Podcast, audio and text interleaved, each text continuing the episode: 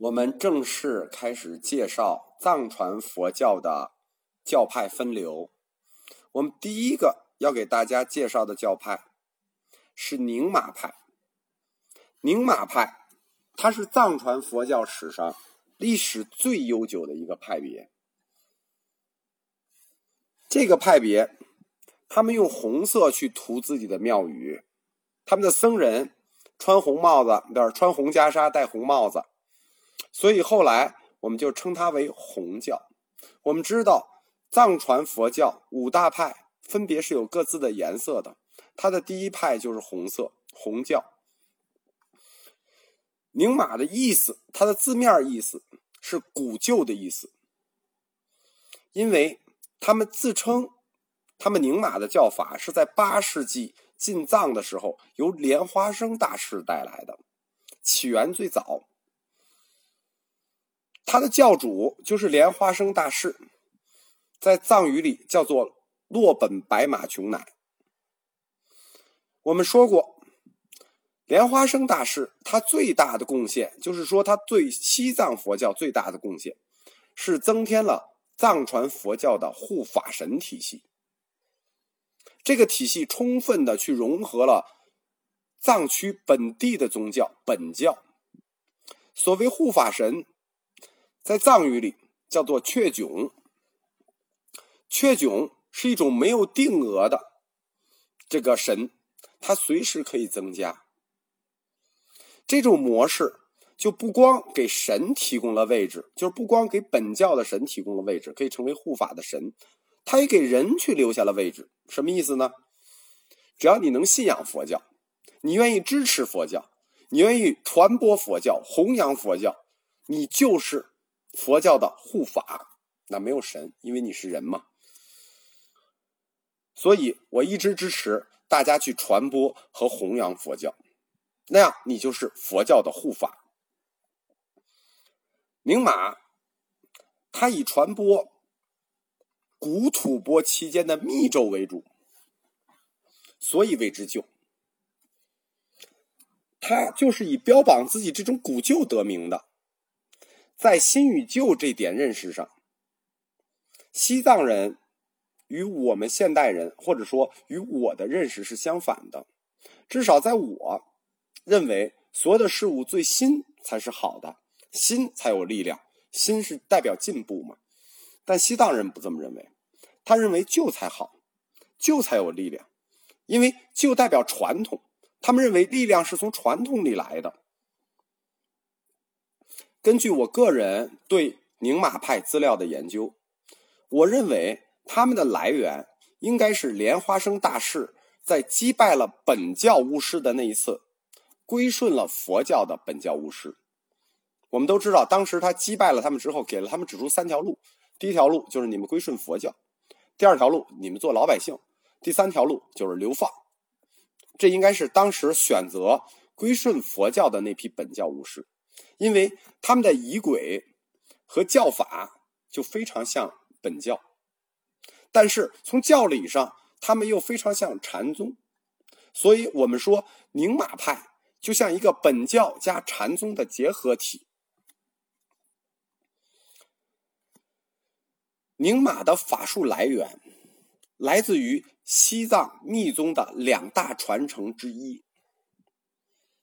我们在介绍西藏密宗的传承的时候，它是有两个支流的，其中一个支流或者说一个系统是由赞普支持，在上层社会中流传、设坛、传播，它并不公开传播，它属于官方的密宗系统。而另一个系统，它是在民间传播的，它主要的形式呢是本教的巫术。与医术结合起来为什么这么做呢？因为这样做才能紧贴老百姓生活的需要。这就是民间系统。在九世纪，我们谈到达摩灭佛，就是朗达玛灭佛的时候，官方系统就是接受了毁灭性打击啊，就不复存在了。在这种社会背景下，如果你是一个虔诚的佛教徒，你仍然要传教，那么你就必须具备三个特点。第一个特点，你必须掌握旧教的法门，你不掌握旧教的法门，你怎么传承？第二个特点，这批僧人没有寺庙和僧团组织，因为官方打击你嘛，你不可能公开的设庙，是形成组织。第三点就是，你们必须以家庭为单位去传播，父子、兄弟、叔侄。为什么？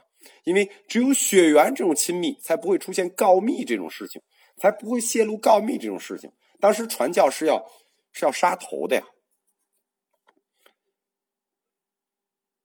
创立宁玛派，我们说整个宁玛派创立阶段，我们认为是由五个标志性人物创立的，其中创始人家族我们称为三素尔家族。在公元十一世纪的时候，素尔家族的三个成员首先站起来，恢复宁玛教法，建立寺庙。整理教义，收徒传法，这是需要勇气的啊！史称素尔家族的这三个人就叫三素尔。后来我们就认为他们是藏传佛教宁玛派的起点，或者说是宁玛派的创始人。他们就是苏尔波切、苏尔贡、苏尔琼。苏尔波切。出生于公元一零零二年，就是他基本上是在新世纪这个第一个一千年出生的。佛陀曾经说过嘛，说过嘛，每五百年我的法会重来一次。他就是在第二个第二个五百年，苏尔波切创建了乌龙巴寺。他曾经跟随他在年轻的时候曾经跟随过很多密宗的。就是旧密咒的法师学习咒语，他把这些咒语整理起来，整理成有系统的东西，然后呢，确定了一些根本性的咒语。他弟子很多，就是他不光是学习，他确定了宁玛的根本咒语以后，他就开始传播。记载他著名的弟子就有一百零八人，就是他的规模已经在当时藏区很大了。后来。苏尔波切向后二圣之一卓弥法师学法，以后我们会见到后二圣，就是阿底峡与卓弥，就是后弘期的两个圣人。苏尔波切向后二圣的卓米法师献黄金百两，求道果法。道果法是卓米法师特有的法术，只有他会。苏尔波切他是一个反省者，他一生没有娶妻，没有生子。他收了他的侄子作为他的养子，他的侄子就是著名的苏尔琼。苏尔琼是苏尔贡之子。我们知道，《指环王》里很多人介绍自己是说我是谁谁谁谁谁谁之子，谁谁谁之孙。其实西藏人也是这么介绍自己。苏尔琼是苏尔波切之子。或者说他是苏尔贡之子，苏尔波切也是之子，因为他是苏尔波切的养子。以前他们就这么介绍自己。我们称苏尔琼，又叫拉杰钦波。他在藏语里的意思是大医师的意思。从这个意义我们可以看出来，当时宁玛派的法师日常的一个主要工作是在民间行医。他受命讲经，就是在这个他的养父乌龙巴寺讲经，讲什么呢？讲《吉密易经》。《吉密易经》是宁玛派两部重要经典中的一部。苏尔琼他修法修了多少年？他修了十三年，证得了一切事物皆是金刚萨埵性。这一宁玛派独有的大圆满境界，就是说，宁玛派和其他四派有一个区别，就是他们的圆满境界的区别。每一个教派，他们不光是法门不同，最终也有境界之不同，就是你最终修行的结果不同。而一切事物金金刚萨埵性，就是皆金刚萨埵性，就是宁玛派它独有的。苏尔晴修行了十三年之后，他就证得了这一大圆满境界。但是他不断的精进，他后来又学了《喜金刚经》。这个《喜金刚经》是贵库巴拉哉法师独有的。贵库巴拉哉法师在西藏佛教史上叫贵大义师，他本身掌握两套特别之秘法。他自己本人是阿底峡的弟子，这个血统就非常纯正了。他是一圣阿底峡的弟子，就大圣阿底峡弟子。他同时又跟随卓密义师，就是二圣，学习过道果法，并且他本人三赴印度，掌握一种独特的密宗教法，叫极密龙蒙法。那这个就是贵库巴拉哉他本人的那个法术系统非常全面，所以苏尔琼在。修得了自己宁玛派的一切金刚萨朵性之后，他又根据贵库拉在一师学习各种法术。就是说，他先要证得理性，然后又要获得实践之技能。这个贵库巴拉在一师是应该说是藏传佛教史上一个独特的一系。这一系里有好几个人都是跟他一模一样，什么意思呢？就是。先从阿底峡学习，后从卓密意识学习。基本上每一派的开创者都是有这样的经历，就是同时跟大圣和二圣全部学习过他们的秘法。他所学的这本《喜金刚经》，我要拿出来给大家独特的介绍一下。我们知道，秘传五宗有五大金刚，又叫藏传密教五金刚。在藏传佛教里，去修行这五大金刚作为本尊的秘法，称为五部无上金刚大法。喜金刚又叫饮血金刚、欢喜金刚，它是宁玛派独有的。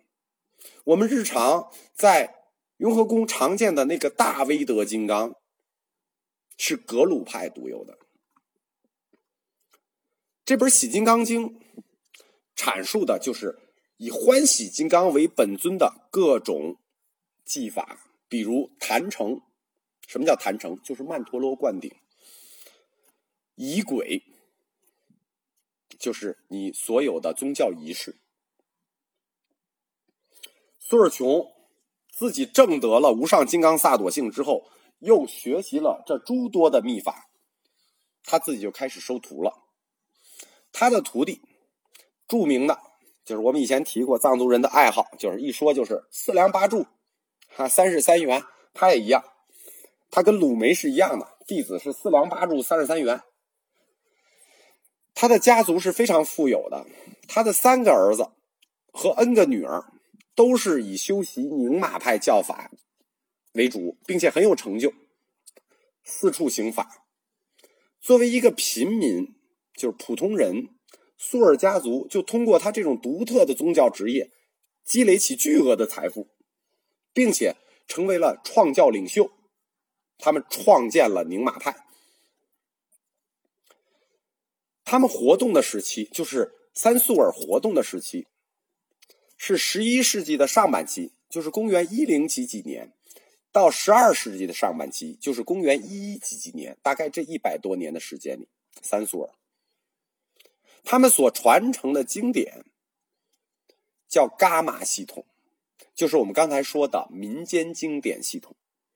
我们提过嘛，有两套系统，一套叫官方经典系统，一叫叫民间经典系统。他们提供的就是民间经典系统，藏语是专门一个词叫伽马。伽马分成两大部分，一部分叫幻变。就是幻幻化变化之意思，幻变。另一部分叫集经，就是集合的各种经书的意思。简单的说，就是宁玛派的伽马系统分为法术、咒语和经书典籍这两大类。在同一时代，我们知道三素尔是以法术著称的，是以咒语著称的。他们是行医出身的人，就是他们那个名字就实际就是大医生的意思嘛。跟他们同一时代，就是也在公元十一世纪一零几几年，宁玛派还出现了一位理论性的代表人物。我们谈到谈到宁玛派创建，必须谈五个人，前三个是一个家族的三素尔，第四个人就是同一时代的理论派大师。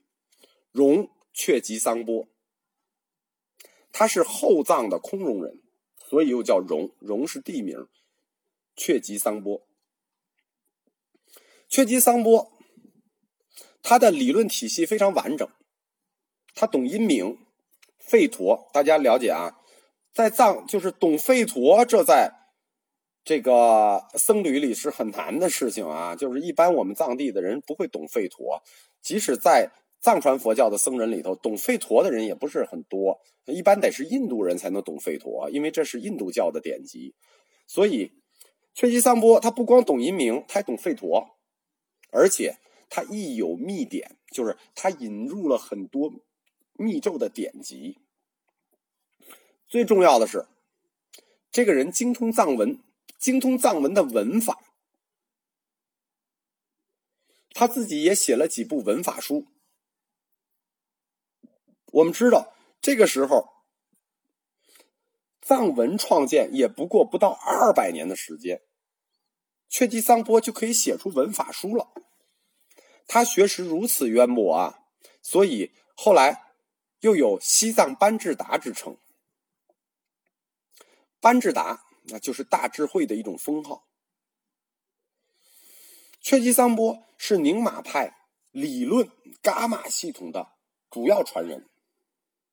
他所传的，他跟那个你苏尔家族不一样。苏尔家族主要是传咒、传秘、传秘法，而他不是，他传的是理论。他所传的秘法是以新品为中心的，这个新品带有强烈的本地土著色彩。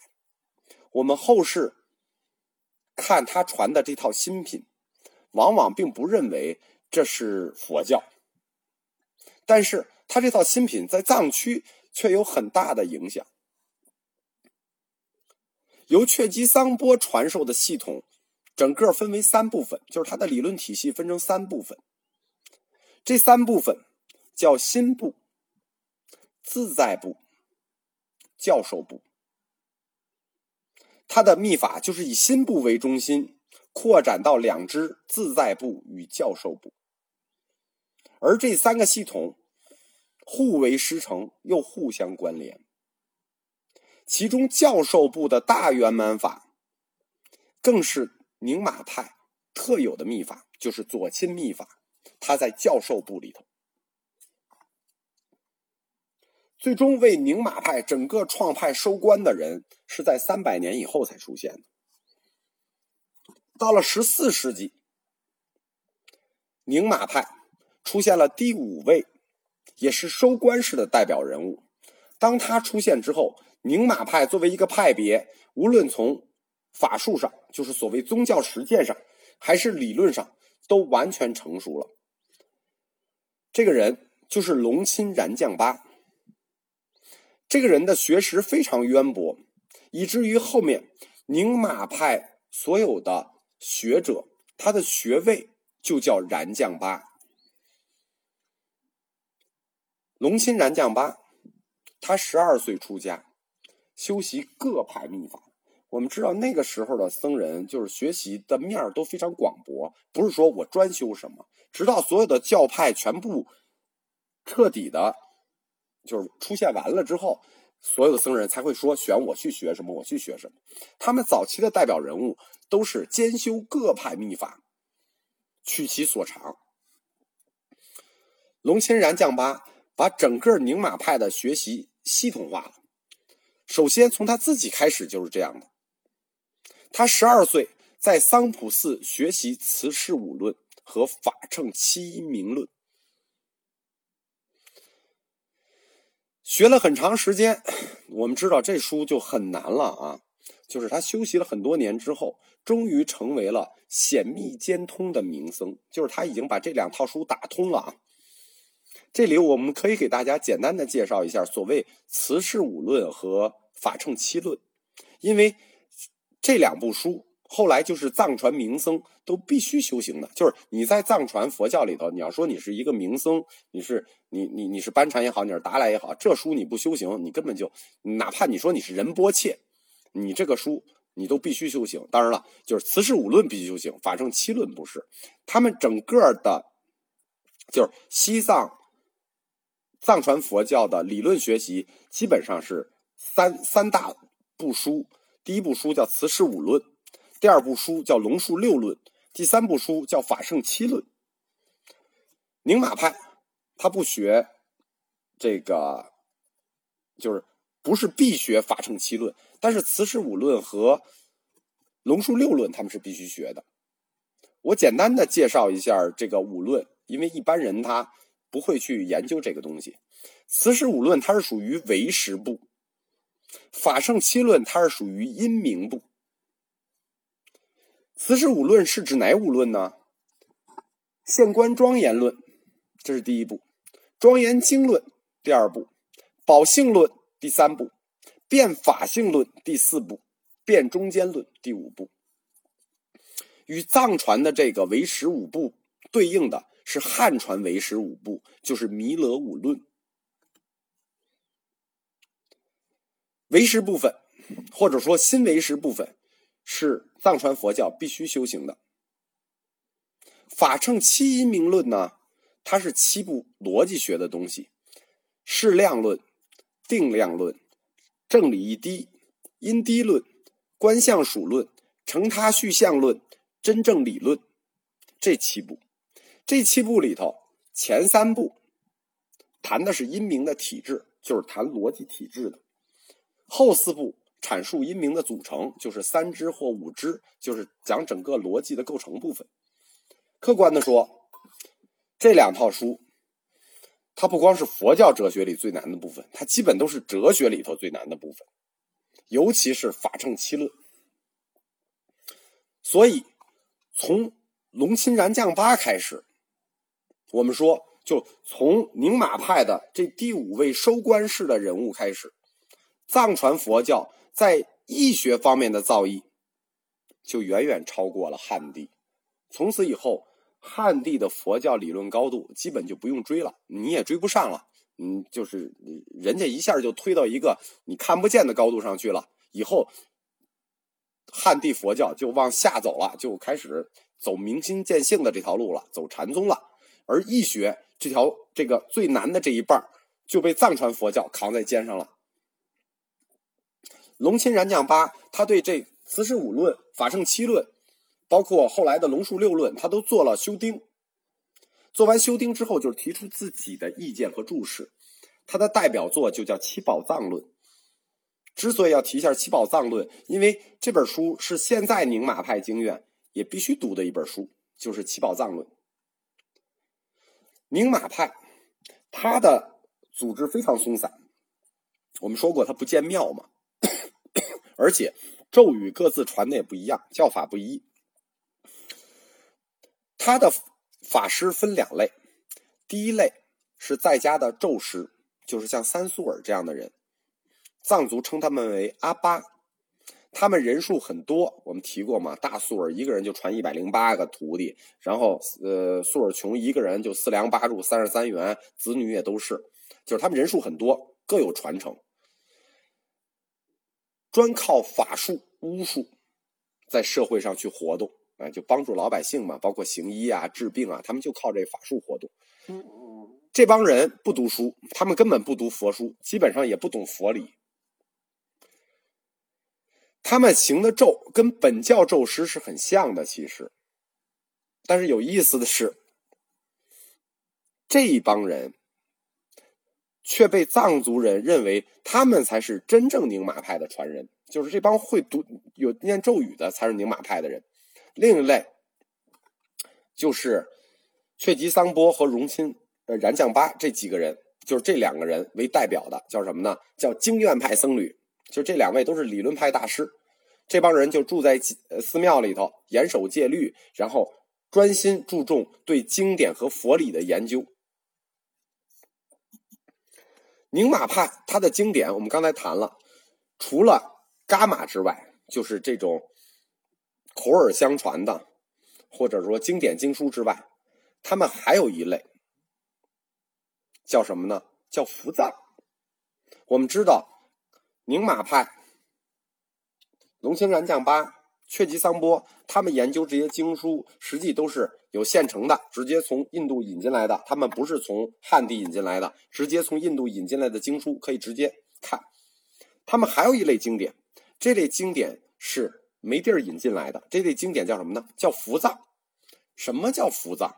伏藏就是埋在地底下的书，埋伏的伏。伏藏，所谓伏藏，传说是由莲花生大师埋藏的经书，后来就被人发掘出来了。所以这类书，因为我们知道莲花生是宁玛派自己推崇的教主嘛，所以这类书备受宁玛派的推崇，挖出来都叫典籍。在公元十二世纪，宁玛派出现了一种专门去挖伏藏的法师，这些法师叫做戴敦。伏藏整个分为四种：上部伏藏、下部伏藏、南部伏藏和北部伏藏。我觉得这个分类可能基本上根据他们挖的地点出现的。伏藏是一种佛教，它在特殊困难的情况下去保存自己经典和法器的手段。汉地也有，比如说刻碑就是典型的伏藏，因为。它可以保存，比如石窟就是典型的伏藏，因为这跟当时末法时代思想有很流传有很大的关系。我们知道，就是有三次灭佛嘛，并且佛陀也曾经说过会有末法时代，灭佛事件就影响了僧人对末法时代来临的恐惧。为了预防毁法毁经这种事情出现，所以各派都采用了伏藏的方式保留本派的经典。所以伏藏并不是宁玛派一家独有的事情，因为后来学者从敦煌石窟里也发现了大批藏文写成的伏藏。伏藏是非常有历史文献价值的一种史料，它不光是有佛经，它其实还有历史资料，还有传说故事，还有医学典籍。但是我们要说，但是为什么？就以伏藏传法的宁玛派而言，就是说专以自己标榜是自己挖的伏藏来传法的这帮人来说，属于自我创造的东西是要远远大于真正的伏藏。就是很多东西是他们自己编的，然后他们就说这是伏藏。其实这跟汉传佛教是一样的，汉传佛教它也是假借翻译的名义去造了大量的经书。在部派佛教的时候，我们曾经谈过。这是部派佛教向大乘佛教转移过程中，每一个民族、每一个地区都出现的事情，就是通过编纂佛经和本地宗教去相结合。宁玛派，它恰恰是从本教吸收神底，而教义又从汉地禅宗吸收，所以它就出现了大量的伏藏，属于他自造的。在宁玛派。建寺、收徒、逐渐组织里的过程，组织起来的这个过程里头，他们也不甘心只是一个咒语派，他们也努力的向经验化去转移。我们提到过，就是刚才龙钦然将巴学的那个经书，最后他们通过龙钦然将巴读的书，确立了自己本派僧人必须读的书《显密十三经》。《显密十三经》是什么呢？慈氏五论。为时部的，刚才我们提过的《龙树六论》中观部的必须学，这两部是必修课。为时五论必修课，中观六论必修课。刚才我们说的法圣七论呢，选修课，这一般人学不了，所以他们也理解选修。戒律部分，他们学的是功德光的戒律本论。小乘部分。西藏所有教派的小乘部分学的都是同一本经《居舍论》。当然了，对于这些经典，宁玛派自己有研究。我们说过，他这两位这个理论派大师荣松班智达、龙钦然将八，他们都大量的著述这个慈氏五论、龙树六论，所以宁玛派对这些经典的解释，都体现在这两位大师的译著中。